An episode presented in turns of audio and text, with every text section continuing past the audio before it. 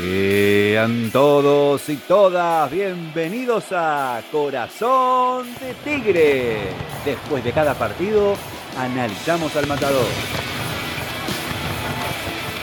Un nuevo empate en una cancha difícil y ante un rival durísimo. Da bronca, sí, porque Tigre ganaba y terminó perdiendo dos puntos. No pudo ser. Mi nombre es Germán K y no estoy solo, también me acompaña, como siempre, como cada episodio, firme, Diego Cabral da Fonseca. ¿Cómo estás, Diego? ¿Qué tal, Germán? Muy buenas noches y hoy podemos anunciar una nueva ley en el fútbol argentino. Todo equipo que quiera llegar a la punta y juegue con Tigre terminará empatando 1 a 1. Y como te decimos siempre, seguinos en nuestras redes sociales y también suscríbete a nuestro canal de YouTube y entra a nuestra página web www.corazondetigre.com.ar. Y ahora lo que venimos, el análisis de este Godoy Cruz 1, Tigre 1. Vamos a sincerarnos. Era demasiado premio el triunfo, me parece. ¿eh? Apostamos a un pleno, tratamos de aguantar todo lo que se pudo, pero fuimos metiendo la cola cada vez más atrás, más atrás, cada vez más cerca de nuestro arco, y es lo que decimos siempre. Se empiezan a jugar, a, a generar infracciones cerca del área, pelota parada, tiro libre de acá, córner por allá, y si encima ayudamos a los delanteros rivales, terminamos pagando este, caro con un gol, como fue en el día de hoy ante Godoy Cruz. Insisto, para mí era demasiado premio al triunfo. Lo iba a festejar como loco, pero me parece que Godoy Cruz este, había tenido unas cuantas llegadas en el primer tiempo, en la segunda parte también. Y en el primer tiempo Tigre apuesta, vos fijate, tengo el anotador solamente con tres jugadas. La primera fue el gol, un contragolpe precioso. Una pelota que corta Baldi en el área, le queda el rebote a Retegui, que trata de hacer una asistencia, me parece que en primer término para Armoa y le termina quedando la pelota a Menosi, que Menosi ya lo ubica a Armoa cuando inicia la jugada, lo habilita con un pase exquisito y Blas Armoa, aquel jugador que veníamos pidiendo, que queríamos ver más minutos en cancha, termina siendo una gran jugada, un doble enganche entrando al área de izquierda a derecha y una definición al primer palo. Una definición rara quizás porque la jugada pedía un remate quizás al otro poste. Un gran gol de Blas Armoa y parecía que nos íbamos a encaminar al bendito segundo triunfo consecutivo. Bueno, tampoco pudo ser hoy. Hago un repaso, mejor dicho, de, de lo que tengo en la hoja de anotaciones de partido tengo dos jugadas más en todo el primer tiempo. Tres jugadas. Una habilitación de X Fernández para Retegui, que termina definiendo mal. Creo que intenta tocar la pelota por el costado del arquero para después volver a encontrarse con el balón y se le termina yendo larga. Este, y un tiro de esquina de Menosi que termina rematando a Armoa desde casi la puerta del área de forma muy desviada por arriba del travesaño. Y Tigre en el segundo tiempo que se va al vestuario ganando 1 a 0, juega hasta los 15 minutos. Hasta los 15 minutos literales. A los 5 tiene un tiro libre de Menosi. A los 13, un eh, desborde por derecha de Blondel que levantó en el segundo tiempo. No llega Armoa a conectar. Este, con una buena combinación entre Menosi y Retegui también por derecha. Hoy tuvo eso, Tigre, tuvo esos momentos de buenas combinaciones, de pases y tratando de lastimar, pero realmente me parece que en ofensiva hizo muy poco. Y marco esto, o sea, Tigre juega el segundo tiempo hasta los 15 minutos. A partir de ahí le dice a Godoy Cruz, con un moñito, esta es la pelota, este es el campo, venite contra nosotros. Y me parece que lo terminamos pagando caro y pudo haber sido más caro todavía. Me parece que volvimos otra vez a tener una demora en los cambios. Y hasta me animo a decir, en la lesión de Rofo, que recibió un golpe terrible que le termina cortando la cara, la ceja del ojo izquierdo, me parece que ni siquiera hacía falta esperar el informe del médico para pedir el cambio. Había recibido un golpe durísimo el arquero y me parece que no podés mantener un jugador en un puesto clave que no esté al 100%. Pero bueno, los cambios me parecieron que también hicieron que el equipo se retrase. Todos cambios defensivos, el ingreso de Ortega, el ingreso de Leiza, Obando y Proti, que la verdad tuvieron una participación nula en lo que le tocó jugar. Me parece que, bueno, y después el cambio de Marinelli, obviamente por la lesión de, de Rofo, pero eh, me parece que Tigre hizo un primer tiempo donde quiso aparecer siendo un equipo extremadamente prolijo. Hay que marcar también que Godoy Cruz no se venía encima desesperado a buscar la pelota. Eso le permitió a Tigres jugar un poco más tranquilo, con su toque habitual. Hoy volviendo a hacer muchos toques para atrás. X Fernández siguiendo con ese rodeo y arriesgando en alguna oportunidad la pelota cuando juega para atrás.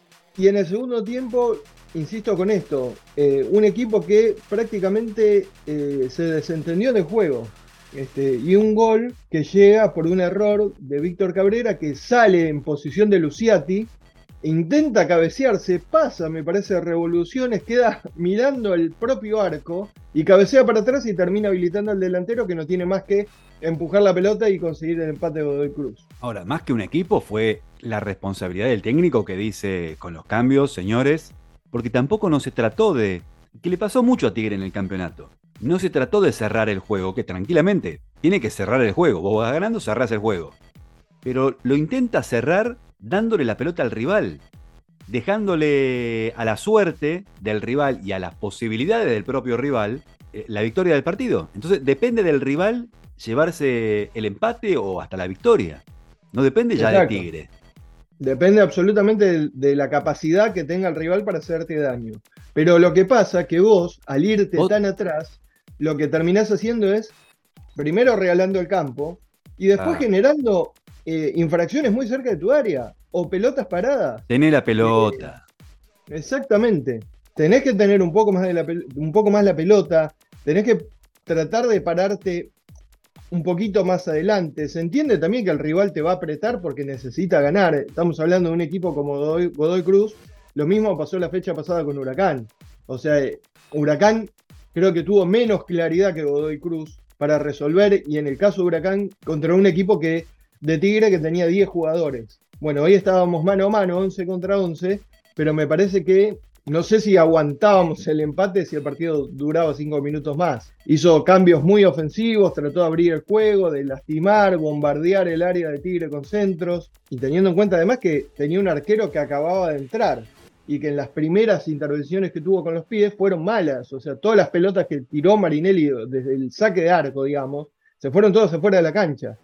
Tuvo una tapada espectacular, hay que reconocérselo también, que era la caída segura del arco. Sobre el final del partido, una tapada espectacular. Pero esa tapada deriva de una jugada en la cual primero hay infracción contra uno de los jugadores de Tigre, uno de los eh, defensores, y segundo, hay una participación negativa o no participación, podríamos decir, de Marinelli, que no sale a cortar el centro.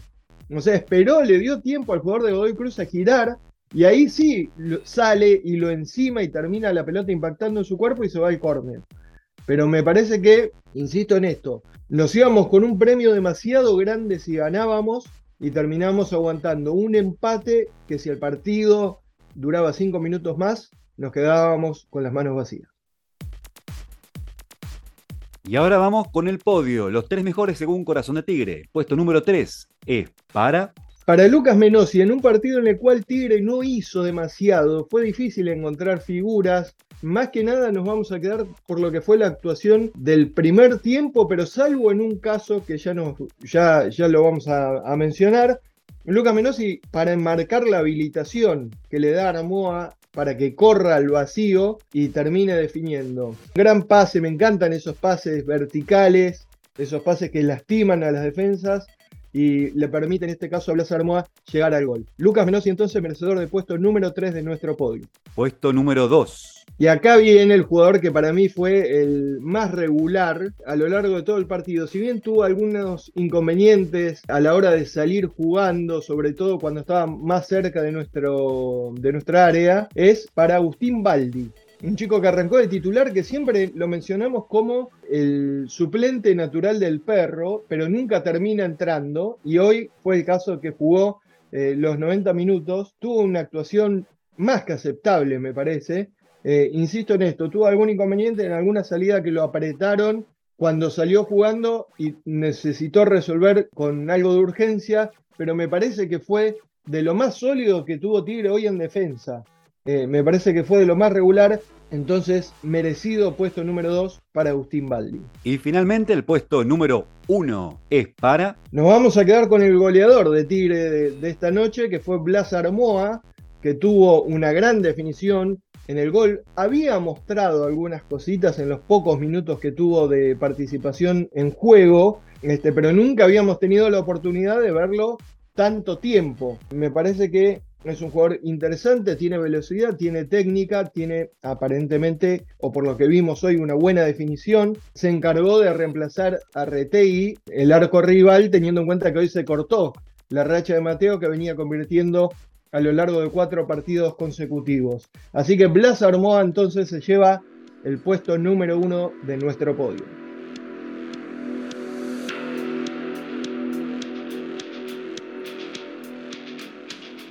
Y así llegamos a un nuevo cierre de Corazón de Tigre. Nos vamos a reencontrar el próximo domingo. Tigre va a jugar en el horario habitual de la una de la tarde contra Vélez el domingo, así que cuando estamos haciendo el asado, ahí después nos vamos a la cancha. ¿Qué te parece? Germán, será un partido correspondiente a la vigésima fecha del torneo Binance, como bien decías vos, domingo 18 de septiembre, local ante Vélez 13 horas, sin Zabala, recordamos que Cristian tiene una lesión que lo va a tener fuera de campo por unos 10 días. Marcamos también, Germán, que eh, ya va a estar disponible seguramente Sebastián Prediger y seguramente será titular el próximo domingo ante Vélez. Hoy terminamos el primer tiempo dentro de la Copa Sudamericana y terminamos el partido fuera de la competencia internacional. Estamos a un punto de Atlético Tucumán, a cuatro de Godoy Cruz. Hoy perdimos una buena oportunidad de acortar esa ventaja y a cinco puntos de Newell's, que son los últimos equipos que por el momento están entrando a jugar el torneo continental. En cuanto a la reserva, decimos que el equipo que dirige Chimi Blenque hoy ganó 2 a 0 en el predio Nito San Andrés, en Rincón, a Godoy Cruz, con goles de Cáceres y Gallo. Y el próximo rival, obviamente, será Vélez en condición de visitante. El partido se va a jugar el lunes 19 de septiembre a las 11 de la mañana. Diego, nos vamos. Un abrazo para todos. Hasta la semana que viene.